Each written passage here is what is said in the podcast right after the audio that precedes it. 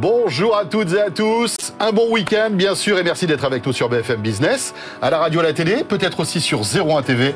Pour En route pour demain, on est là comme chaque semaine. Salut Pauline. Salut François. Allez, on s'intéresse au sommaire de ce nouveau rendez-vous et de ce nouveau numéro dédié à toutes les mobilités. Et on va repartir un petit peu au CES de Las Vegas une dernière fois pour parler voiture autonome avec Julien Bonnet. Eh oui, il a enquêté. Et puis, euh, tiens, on s'intéressera à des startups qui imaginent euh, eh bien, la voiture de demain des startups françaises. Pauline, c'est le projet Nextcar, on le découvre dans quelques minutes. Elles, elles ne verront peut-être pas. Demain, ce sont les petits sportifs, puissantes, rigolotes, mais avec un malus de plus en plus dur. Elles risquent de disparaître. C'est une enquête de Julien Bonnet. Et Julien Bonnet est très triste, croyez-moi. Et puis, euh, on ira faire du vélo dans les villes où il fait bon faire du vélo. hein. Il y a des municipalités qui font des efforts justement pour les cyclistes. On en parlera avec notre invité tout à l'heure. Et bien voilà, vous savez tout. Merci d'être là. C'est parti pour En route pour demain sur BFM Business et 01 TV.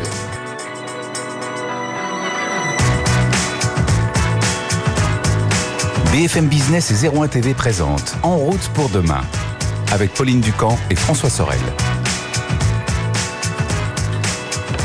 En route pour demain, donc, on est là chaque week-end et c'est un vrai plaisir que de vous proposer donc ce rendez-vous euh, unique, hein, euh, 26 minutes chaque semaine sur BFM Business et 01 TV pour euh, défricher toutes ces nouvelles mobilités qui sont passionnantes, Pauline. Absolument. Et puis bon, on peut pas s'en empêcher. C'est vrai que le CES de Las Vegas c'est quand même fini depuis quelques jours maintenant, mais on a quand même envie d'y retourner faire un dernier petit tour parce qu'il y avait tellement de nouveautés. C'était vraiment un vrai salon de l'automobile et on avait envie de parler voiture autonome et de faire un peu le point. Julien Bonnet, bonjour. Bonjour. Salut Julien. Donc alors la voiture autonome, on sait que bon voilà, c'est une des grandes spécialités de la voiture de demain et notamment des grandes spécialités du français Valeo. Et voilà, le français, donc l'équipementier, était encore présent hein, cette année euh, au CES et a présenté notamment donc son lidar de troisième génération. Alors ça permet de revenir un peu sur cette technologie que certains présentent comme essentielle euh, donc pour la voiture euh, qui sait se déplacer toute seule du futur. Et, donc, donc pour, rappel, c'est un radar laser en fait qui va permettre vraiment de, de représenter l'environnement pour le véhicule de manière très précise avec un nuage de points. Donc souvent c'est présenté comme bien plus précis euh, que les caméras qui servent déjà actuellement à pas mal de technologies euh, assez avancées. Et euh, donc dans ce cadre, bah, on peut rappeler notamment que la nouvelle, enfin la Mercedes classe S est enfin compatible avec le niveau d'autonomie, donc le, le numéro 3. Et donc ça c'est une petite révolution. Donc euh, Comment c'est costaud même hein si ça parle pas à tout le monde, en gros, c'est que ça va permettre de, de relâcher vraiment euh, son attention de la route pendant un temps donné euh, et euh, notamment de relâcher les mains du volant. On en parle souvent euh, dans l'émission. Euh, actuellement, les assistants de conduite, en fait, vous êtes obligé de garder les mains sur le volant. Parce que certaines personnes ont du mal à comprendre, parce que c'est vrai qu'intuitivement... voiture autonome, on se dit normalement, on ne Voilà, pas les mains euh, sur le volant, voilà, ni les yeux sur la normalement, je n'ai route. plus rien à faire et on vous dit bah non, il faut garder les mains sur le volant alors que c'est la voiture qui conduit toute seule. Mais en fait, c'est vraiment une précaution pour euh, symboliser le fait qu'on va être capable de reprendre le contrôle à tout moment. J'ai les mains sur le volant, euh, sous-entendu, je suis capable de reprendre le, le- le- le volant à tout moment. Et donc, si la Mercedes, en fait, va, elle, avoir cette technologie LIDAR de troisième génération de Valeo, on sait qu'il y a d'autres constructeurs, et notamment Tesla, qui est euh, un peu la, la marque très en avance sur la conduite autonome, qui dit non, nous, on va le faire sans LIDAR. Voilà, c'est un peu le positionnement euh, d'Elon Musk. hein. On sait qu'il aime bien avoir des avis assez tranchés sur des grands choix un peu technologiques.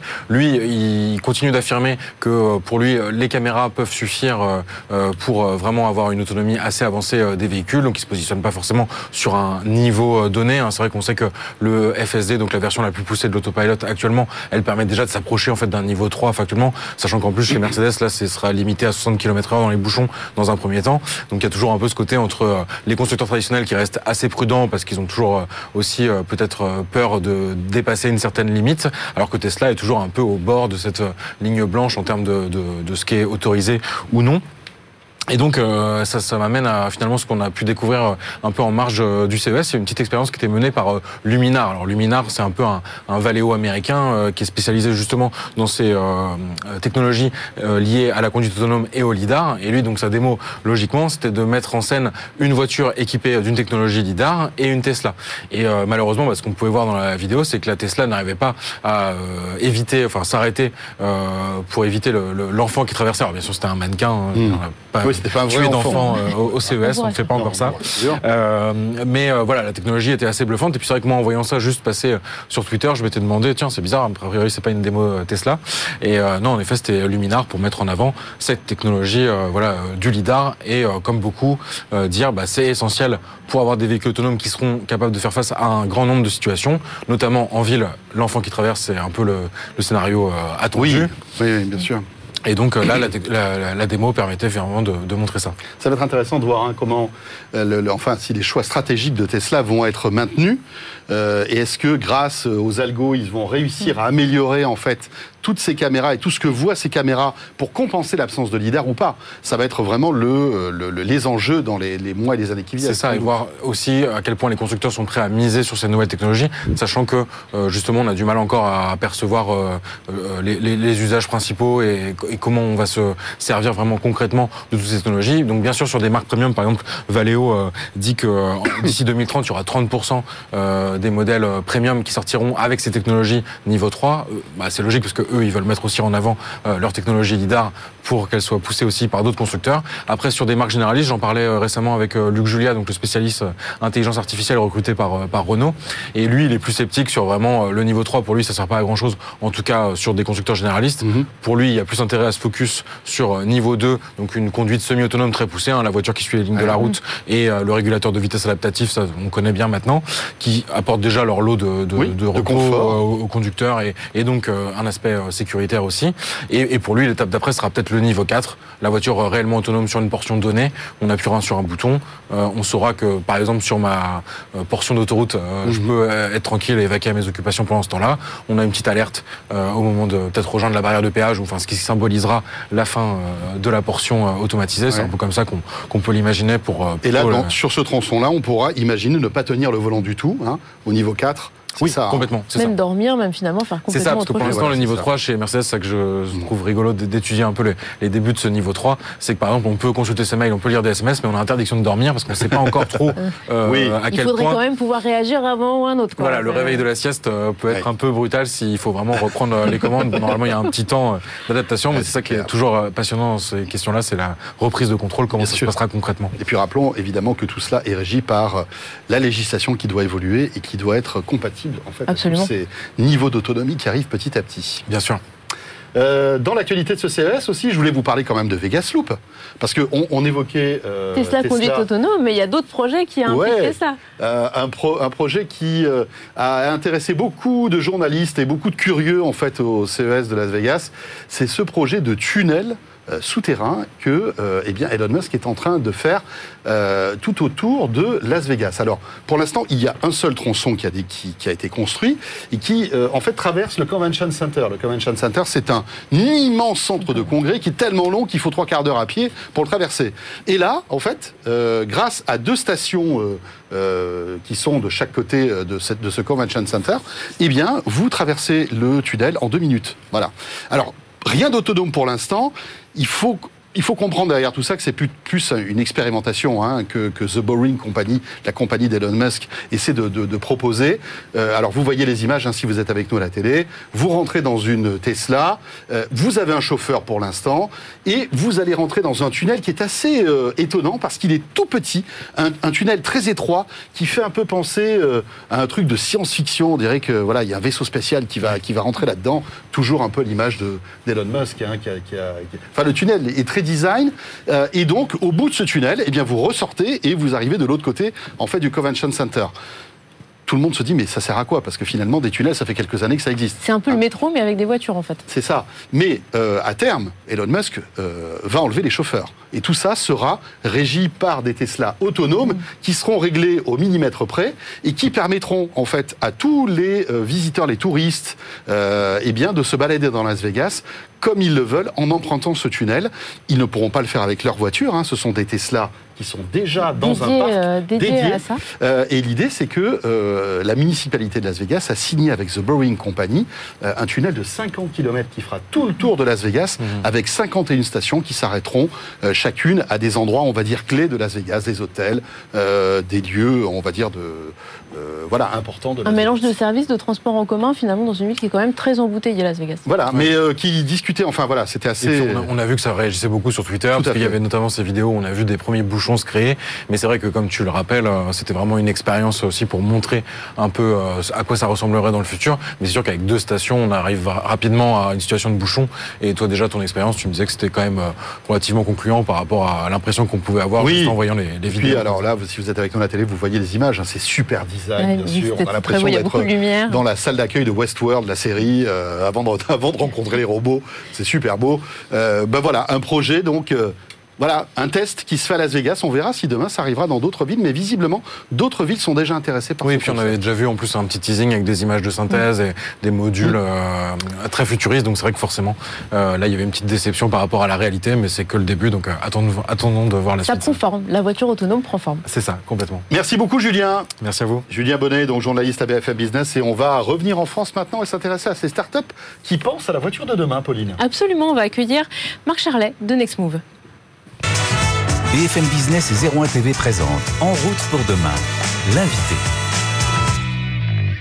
Et alors on reste dans le domaine de la voiture du futur puisqu'on va parler d'une voiture d'ailleurs qui s'appelle Nextcar. Le nom est tout trouvé. On va parler de la voiture de demain et c'est la voiture qui a été conçue par le pôle de compétitivité Nextmove. Marc Charlet, bonjour. Bonjour. Vous êtes le directeur général de ce pôle de compétitivité.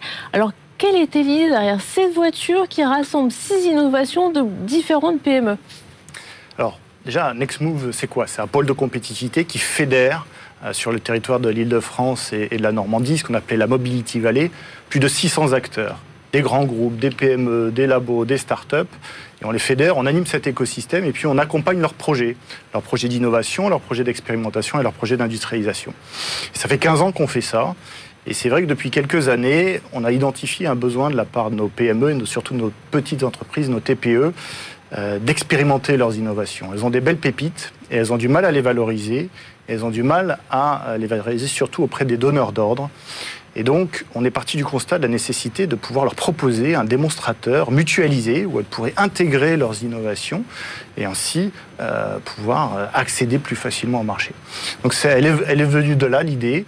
Et on a trouvé un financement qui nous a permis de le faire dans le cadre d'un contrat de plan entre la région et l'État. Et on est financé par l'ADEME et la région Normandie pour justement mettre en œuvre ce, démonstrateur qui réunit euh, les innovations de nos PME. Et c'est ça, cette voiture Nextcar, alors qui regroupe, on a euh, la technologie de Good Angel, c'est un éthylotest anti-démarrage, on a aussi un système de connexion automatique pour la, la voiture électrique, on a un système sonore vibratoire. C'est finalement, c'est quand même des technos qui sont très très différentes. Oui, c'est très différent. Euh, ça prouve aussi que notre écosystème est très diversifié. Euh, là, on, on vient de lancer Nextcar. Donc pour l'instant, il y a six innovations. Mais l'objectif, c'est qu'on en ait une vingtaine euh, d'ici la fin de l'année. On veut mutualiser le maximum. Les pépites, on en a partout. Et on veut répondre aux enjeux majeurs euh, de la filière. Donc ça va être quoi? Mhm. Ça va être l'électromobilité. Et on a un exemple avec Goldplug qui propose un système de recharge intelligent où on va venir reculer sa voiture au-dessus d'une plaque et la voiture va venir se connecter automatiquement et recharger automatiquement, plus besoin de se sortir, euh, sa De brancher le câble, etc., c'est compliqué. Ouais, si vous Ça. êtes avec nous en- à la Ouais. télé, on le voit bien, hein, c'est assez impressionnant. Oui, hein. complètement. Donc électromobilité, bien sûr, tout ce qui va être sécurité, sécurité routière, ça reste un, un sujet euh, majeur pour l'automobile. Donc on va avoir euh, l'éthylotest connecté de Good Angel, on va avoir aussi CAD qui euh, propose un système euh, de surveillance du conducteur euh, par rapport à l'hypovigilance, donc tout ce qui est Si endormissement on va s'endormir, être volant, fatigué, voilà. etc. ouais. Et on a aussi Nexiad qui, euh, qui a son, son système de, de safety coach. En fait, c'est une intelligence embarquée qui calcule euh, plusieurs fois par, par, par seconde le risque de conduite et qui va nous alerter en Mhm. fonction de notre comportement, de l'environnement, de la dynamique du véhicule, si oui ou non on est en risque. On, a beaucoup entendu parler de, de l'éco-conduite et maintenant on va faire de la safety conduite, c'est-à-dire améliorer aussi le comportement de sécurité du conducteur. Marc Charlet, on voit donc que c'est une espèce de vitrine technologique hein, que, ce véhicule. Qu'est-ce que vous avez derrière la tête Après, c'est de proposer euh, euh, des packages euh, aux constructeurs automobiles? C'est quoi l'idée derrière tout ça? Bah, L'idée, c'est de créer de l'activité et de l'emploi en France, avant tout. Ces startups, ces pépites, elles sont françaises. Il faut qu'elles accèdent euh, au marché des, grands comptes, des constructeurs, équipementiers. Donc ça, c'est vraiment la volonté de ce démonstrateur. C'est s'appuyer sur la force du réseau Nextmove pour promouvoir ces innovations et que ces innovations, elles créent de l'emploi et, euh, de l'activité sur nos territoires. Et après, oui, euh, l'enjeu, c'est bien sûr, c'est ça, c'est que les constructeurs s'approprient ces innovations, aident à les développer et fassent en sorte qu'elles soient demain dans nos véhicules. Il y a déjà eu des commandes, enfin il y a déjà eu des, des- des commandes sur ces technologies qu'on voit dans ce véhicule-là Pour l'instant, non. Pour l'instant, on en est au tout début, comme je disais. On a prévu euh, des sessions de Tech Day euh, chez les constructeurs, euh, chez les équipementiers aussi. On va être présent sur les principaux salons professionnels de, de la filière en 2022 pour pouvoir démontrer notre, les innovations de nos membres et faire en sorte qu'elles soient, qu'elles soient achetées, bien sûr. Alors, il y- il y a énormément de startups qui sont dans ce domaine-là. J'imagine que la sélection a dû être difficile, non? La sélection n'est pas évidente. Euh, on est vraiment dans aujourd'hui dans la période où il faut qu'on réussir à convaincre aussi euh, du collaboratif. C'est-à-dire que d'avoir un démonstrateur mutualisé et collaboratif, c'est pas forcément euh, dans les mœurs en France et les PME hésitent un petit peu. C'est aussi la raison de ma présence ici. C'est Mhm. venez, venez rejoindre la Nexcar, venez intégrer vos innovations. euh, de manière à pouvoir faire de cet outil un, un vrai outil de promotion des innovations de la filière. Voilà, ça s'appelle Next Move. Merci beaucoup, Merci à vous. Marc euh, Charlet, d'être passé par le plateau de En route pour demain. Rappelons que vous êtes le directeur général de Next Move. Il est temps de retrouver notre essai de cette semaine. Absolument, et c'est pas la voiture de demain, ce sera peut-être d'ailleurs les voitures d'hier. En effet, avec le malus, les petites sportives, ces petites voitures un peu puissantes, eh bien, risquent de disparaître avec des malus de plus en plus élevés. Julien Bonnet fait le point avec Jean-David Duhart. BFM Business et 01 TV présente En route pour demain, l'essai. Et oui, pour marquer euh, la nouvelle année, on fête euh, en 2022 les 14 ans du malus automobile. Donc depuis 2008, le principe, il est simple. Plus un véhicule neuf émet de CO2, plus il est taxé avec un barème qui évolue chaque année et un seuil de déclenchement, même chose, qui est de plus en plus bas. En résumé, on a un double objectif du malus, pénaliser l'achat de véhicules neufs les plus émetteurs en CO2, mais aussi financer son alter ego, le bonus écologique qui sert lui à subventionner l'achat de véhicules plus vertueux par les Français. Le système était censé être à l'équilibre hein, entre bonus et malus, mais en réalité, il accuse un sérieux déficit, largement consenti en fait par les gouvernements successifs, tout simplement pour encourager le développement des ventes de véhicules électriques et hybrides. Pour se rendre compte, en 2020, avec euh, la crise liée à la pandémie, finalement, l'État il a récolté peu de malus, mais les ventes d'électriques elles se sont fortement développées et on estime que le déficit il était d'environ 200 millions d'euros. L'objectif est donc désormais de réduire ce coût et ça passe notamment par un renforcement du malus qui vise à aussi désinciter les gens de plus en plus à acheter des voitures purement thermiques. Fin 2020, le gouvernement avait donné le programme pour les trois années à venir. Et donc, en 2021, on a vu le seuil de déclenchement passer de 138 à 133 grammes de CO2 par kilomètre. En 2022, on a encore perdu 5 grammes sur ce seuil. Et en 2023, on reperdra encore 5 grammes. L'effet, en fait, assez simplement, ça va être de toucher un nombre croissant de véhicules neufs vendus sur le marché. Pour se rendre compte, hein, en 2019, donc avant euh, ces baisses successives du seuil de déclenchement du malus, bah, il y a quand même un tiers des véhicules neufs vendus en France qui avaient dû payer un malus automobile. Pour illustrer le contexte actuel avec deux exemples un peu extrêmes, je suis entouré aujourd'hui de deux berlines compactes sportives. Donc à ma droite, la Golf GTI Club Sport et à ma gauche, l'Audi RS3. Sous le capot de la Golf GTI, on retrouve un moteur 4 cylindres essence de 300 chevaux et avec 169 grammes de CO2 par kilomètre, elle devait payer en 2021 un malus d'environ 3000 euros. Donc rapporté à un prix catalogue d'environ 47 000 euros, ça fait déjà 6% du prix à rajouter en malus. En 2022, avec la hausse du malus, ce sera 8% de son prix à rajouter et en 2023, 11%. On va encore un peu plus loin avec l'Audi RS3 et son moteur 5 cylindres 400 chevaux. Là, on est sur un niveau de 207 grammes de CO2 par kilomètre. Donc en 2021, le malus était d'environ 20 000 euros. Si on le rapporte au prix catalogue de cet Audi RS3 qui est de 70 000 euros, c'est environ 28% du prix d'achat à rajouter sous forme de la surtaxe. Ce sera 33% en 2022 et 40% en 2023 avec un malus qui atteindra la somme astronomique de 28 000 euros. Mais ces mauvais élèves en termes d'émissions, ils rapportent quand même beaucoup en termes de recettes fiscales. hein. À ma droite, donc euh, la Golf GTI Club Sport, si on prend les véhicules qui émettent comme elle 169 grammes de CO2, bah en fait sur les ventes 2021, ça représente environ 2000 modèles pour des recettes fiscales estimées à environ 5,5 millions d'euros. Et si on prend des modèles comme l'Audi RS3 qui émet 207 grammes par kilomètre, on est sur des volumes de vente beaucoup plus restreints. On était autour de 138 unités entre janvier et novembre 2020 d'après les données que nous ont fournies à Data. On se retrouve quand même avec 2,7 millions de rentrées fiscales. Nos voitures restent quand même des exemples assez extrêmes. hein. En 2021, trois quarts des malus qui ont été versés étaient inférieurs à 450 euros. Avec la Golf GTI Club Sport, on rentre dans un club de malus assez élevé. hein. Donc les 3000 euros qu'elle devait débourser en 2021. Et ben finalement, si on reprend les immatriculations, entre janvier et novembre 2021, on a environ 20 000 voitures qui ont dû payer un malus compris entre 2 000 et 5 000 euros. Et avec l'Audi RS3 et donc son malus d'environ 20 000 euros, là on rentre dans un club encore plus fermé. Entre janvier et novembre 2021, on était à environ 7300 voitures qui ont payé plus de 10 000 euros de malus, dont un quart au plafond de 30 000 euros. Un plafond qui est passé à 40 000 euros cette année et qui sera porté à 50 000 euros en 2023. Des montants impressionnants, mais qui ne pèsent pas très lourd si on compare à la valeur, bien sûr, de supercars à plusieurs centaines de milliers d'euros, voire en millions.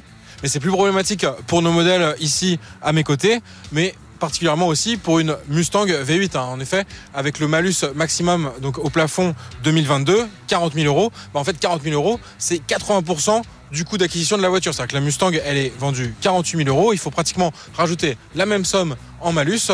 Et l'année prochaine sera même plus avec le plafond porté à 50 000 euros. Des niveaux de malus euh, qui condamnent mécaniquement la commercialisation de ces modèles, en particulier en France.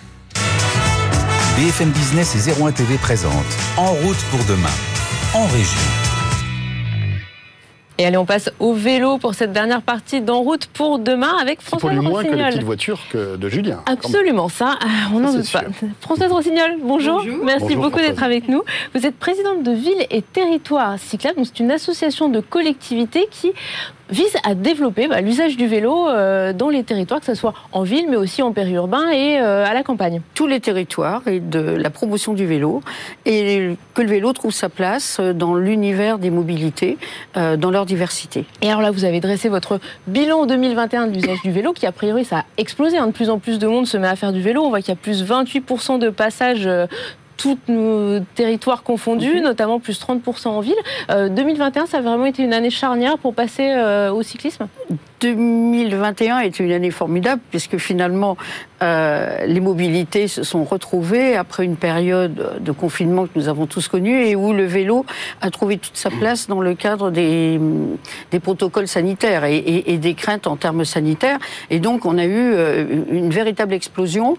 Euh, on a eu le développement des, des, pistes transitoires euh, qui ont beaucoup aidé aussi à la fois à la visibilité et à sécuriser les cyclistes qui se lançaient euh, dans l'opération et donc 2021 euh, a été une très très belle année, vous l'avez dit, euh, plus 30% dans les métropoles, mais plus 14% dans les zones euh, peu denses, dans les zones rurales, ce qui signifie que c'est un phénomène global. C'est un phénomène de société, on n'est pas simplement. C'est un phénomène de société, et on a aussi élargi, je dirais, la palette d'âge et, et les, la diversité des types de cyclistes. Aujourd'hui, voilà, on, on, peut être ado, on peut être une femme plus âgée, on peut être et, se sentir concerné par euh, euh, le déplacement à vélo. Et alors dans votre bilan, il y a des villes, des territoires où il fait euh, bon vivre, bon vivre et justement mieux faire du vélo peut-être qu'ailleurs? Je pense que partout, partout, on, a développé le vélo. Bah, il est évident qu'en fonction des Allez, de l'ancienneté euh, du travail fait sur le vélo, il y a des zones qui sont privilégiées. Euh, les métropoles ont toujours été euh, fer de lance dans ce développement et on voit qu'aujourd'hui encore, elles ont euh, des pratiques de vélo plus importantes en nombre de déplacements que les zones moins denses. Mais on s'aperçoit aujourd'hui quand même que plus de 40% des déplacements euh, en voiture font moins de 5 km. Donc on pourrait faire du vélo sur tous les territoires. Donc si on se dit 5 euh, km, c'est quand même une distance euh, idéale pour le vélo, il y a un potentiel partout. Il y a un potentiel partout, mais il faut effectivement le travailler. Je crois qu'aujourd'hui, euh, la sécurisation euh, des cyclistes est un élément extrêmement fort euh, qu'ils nous demandent et, et, sur lequel il faut qu'on travaille. Et donc, il y a toute une mmh. série euh, de pistes. Hein. Je dirais d'abord les infrastructures, euh, les pérenniser les aménagements transitoires qui ont été faits. la peinture jaune, c'est bien, mais ça peut pas durer. Et donc, partout où ça a marché, il faut pouvoir construire des pistes cyclables les, rendre euh, plus, plus agréables, plus efficaces. Il faut euh, pouvoir euh, réfléchir à la vitesse en ville, ne pas rouler trop vite, passer du, 50 au 30. C'est une mesure qui, qui permet non seulement les contresens cyclables, mais la possibilité que le vélo s'intègre au hmm. flux de la circulation. Avec un respect mutuel aussi. Avec un respect hein. mutuel. Plus il y a de vélos, plus il y a de sécurité, puisque le vélo devient un élément du paysage et, que c'est extrêmement important. Euh, développer le savoir rouler dans nos écoles, c'est extrêmement important puisqu'on voit qu'aujourd'hui, finalement, c'est la frange de population pour laquelle le vélo c'est le moins développé. c'est les enfants? Les enfants. Les enfants. Il y a peu d'enfants qui vont à l'école à vélo. Très peu d'enfants qui vont aller. quelques années, c'était quelque chose qui était beaucoup plus présent. Exactement. Alors euh, l'école primaire, mais aussi le collège, euh, ce sont des cibles véritablement privilégiées. Aujourd'hui, vous sentez que les, fameuses coronapistes, les pistes jaunes dont vous parliez euh, actuellement, sont en train de, devenir justement des pistes en dur qu'on transforme ou est-ce que les municipalités sont encore un peu réticentes à vraiment passer le pas? Je pense que ça a vraiment été un élément déterminant. Euh, aujourd'hui, on, sait que depuis 2017, donc sur 5 ans, on est passé de, 40 000 à 53 000 kilomètres d'équipement en France. Hein, donc on a mhm. vu euh, cette explosion. Aujourd'hui, les, pistes transitoires nous ont permis de tester. Il y a un certain nombre sur lesquels on, s'aperçoit que pour des mhm. raisons diverses, ça ne fonctionne pas. Mais l'immense majorité fonctionne et ont très bien fonctionné. Alors là, je dirais, euh, appel à l'État aussi pour nous accompagner. ce sont des aménagements oui, qui sont coûteux. Donc les budgets, les collectivités ont augmenté mhm. les budgets, c'est certain, mais il nous faut être accompagnés. Merci beaucoup Françoise. Françoise Rossignol, donc présidente des villes et des territoires cyclables. Pour terminer ce En route pour demain, merci de nous avoir suivis. C'est toujours un plaisir que de vous accompagner euh, tous les week-ends à la fois sur BFM Business et 01 TV. On sera là la semaine prochaine, bien sûr, Pauline. Absolument François. Bon week-end à tous. À la semaine prochaine. En route pour demain, l'innovation de la mobilité sous toutes ses formes. Pauline Ducamp, François Sorel.